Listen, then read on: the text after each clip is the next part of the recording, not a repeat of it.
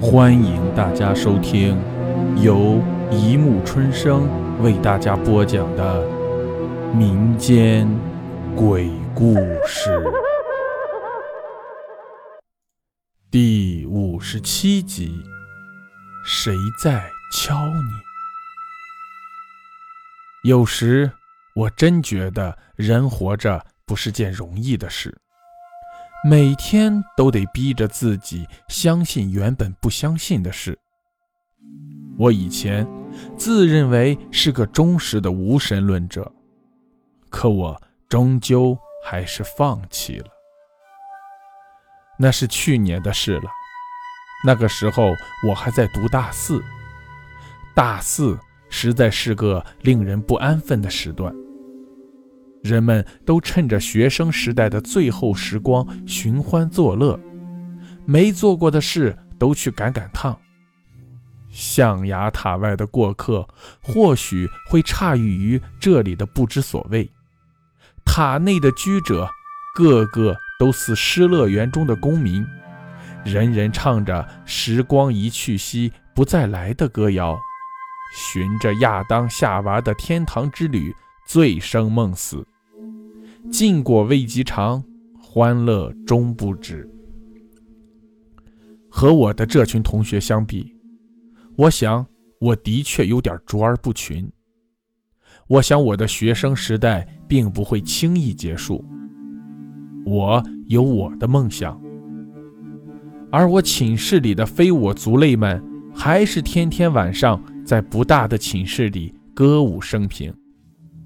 我实在忍受不了，找了个其他学院的朋友一合计，在校院的一个居民小区里借间小房间，所幸租金也不是很贵的样子，房东却似乎着急把房子租出去，并没有计较租金的多少。我觉得很满意，可我的这位室友却不然，瞧瞧这烂地段。给这个价钱也亏不了他了。想来也对，我的学校本来就是在城乡结合部的，再往下去就是一大片荒地，再走十几公里才能到郊区的市镇。学校附近散落着寥寥几个小型的居民区，居民人数也并不很多，白天尚且人已不多。到了晚上，更是鲜有人在。再说说我们的小房间，我们的这栋楼是这个居民区最边上的一栋，从窗口望出去便是一大片树林，往下就是一大片的荒地。我们的房间十几平米见方，不是很大，但对我来说是足够了。加之合住的人又是天天实习上班，要到半夜甚至凌晨才回来，在房间里独享清静的，就是我了。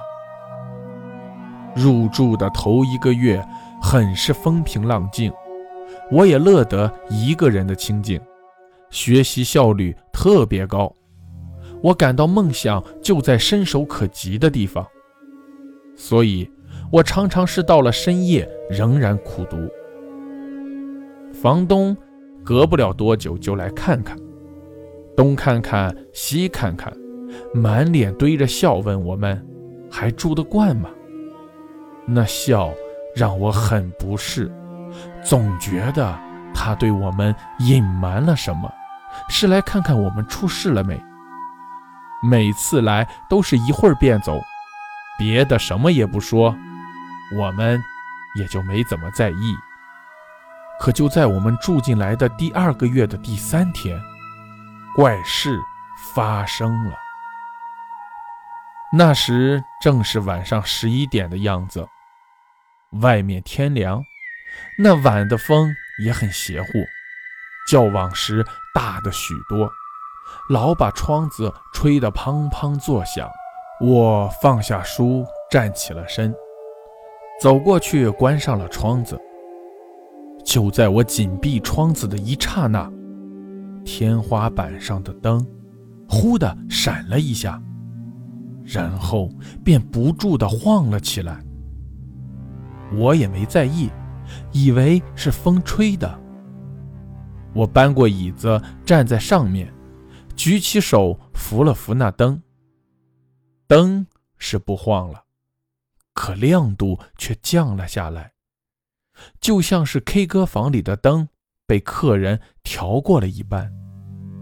灯光一下子变得幽幽的，和窗外的漆黑一片倒是衔接得很好。我也不管这么多了，我关心的是我今天的任务尚未完成。既然亮度我还能接受，也便作罢。我搬回椅子，继续做我的练习题。突然，有什么东西。在我的脑后轻轻地敲了一下，我转过头，所见的只是身后的昏暗。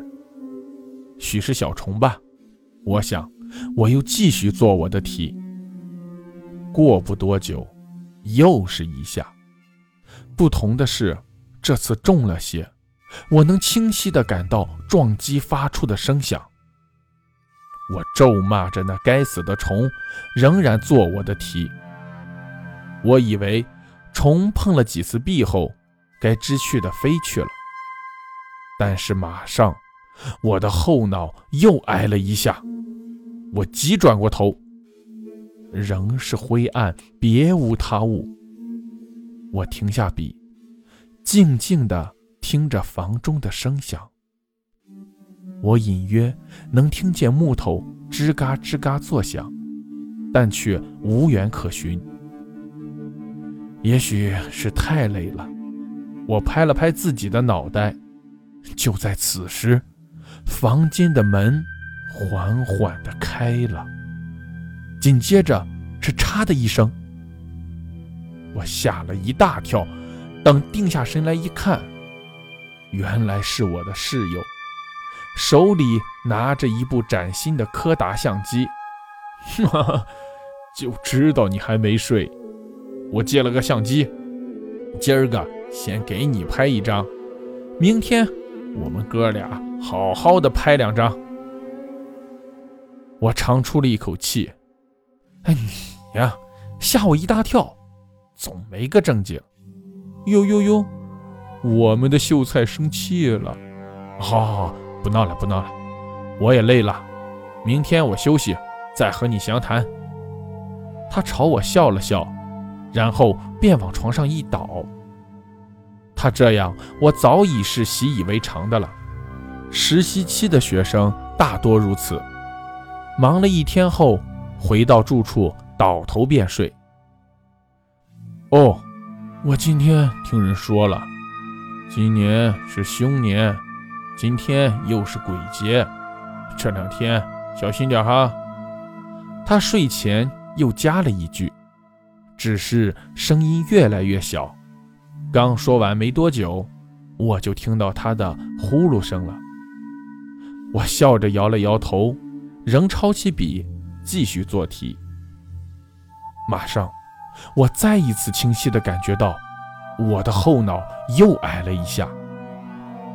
可能是太累了吧，我想，我放下笔，合上书，顺手关了灯。这天晚上特别静，半夜迷迷糊糊的时候，我仿佛听到有一种吱嘎吱嘎的声音，好像是房梁吊着东西，而那东西又左摇右晃的。就这样。我在一晚上的吱嘎吱嘎声中睡去了。第二天中午的时候，我正端坐在书桌前做题，我的室友慌慌张张地夺门而入。怎么啦？单位放假啦还是被炒了？我很诧异，他不应该这时候回来呀。他没理会我的问题。我我我我问你。你昨天是不是遇到什么怪事了？他的神色很怪异，似乎有什么大事情发生了。你指什么？我满眼狐疑地看着他。譬如譬如啊，对对对对，你后面，你后面是不是有什么不对劲？就在昨天晚上。他的语速一下子加快了，这倒勾起了我昨晚的回忆。好像有吧，昨天晚上有什么东西在敲我的头吧？啊！他大叫了一声，手里捏着的什么东西飘了下来。我俯下身捡了起来，原来是昨天晚上他拍的我的照片照片上的我神色异常，然后我就看到了让我到现在为止还后怕的东西。照片中我的身后，竟然有一双悬在空中的脚。我终于知道我的后脑一直被什么敲击着，我顿时吓得脸色煞白，半晌说不出话来。于是我们马上找到了房东，要求退房。房东也爽快，立即就答应了。我们离开的时候，房东问我们是不是遇到了什么怪事。我点点头。他诡异的笑了。好了，故事播讲完了，欢迎大家评论、转发、关注。谢谢收听。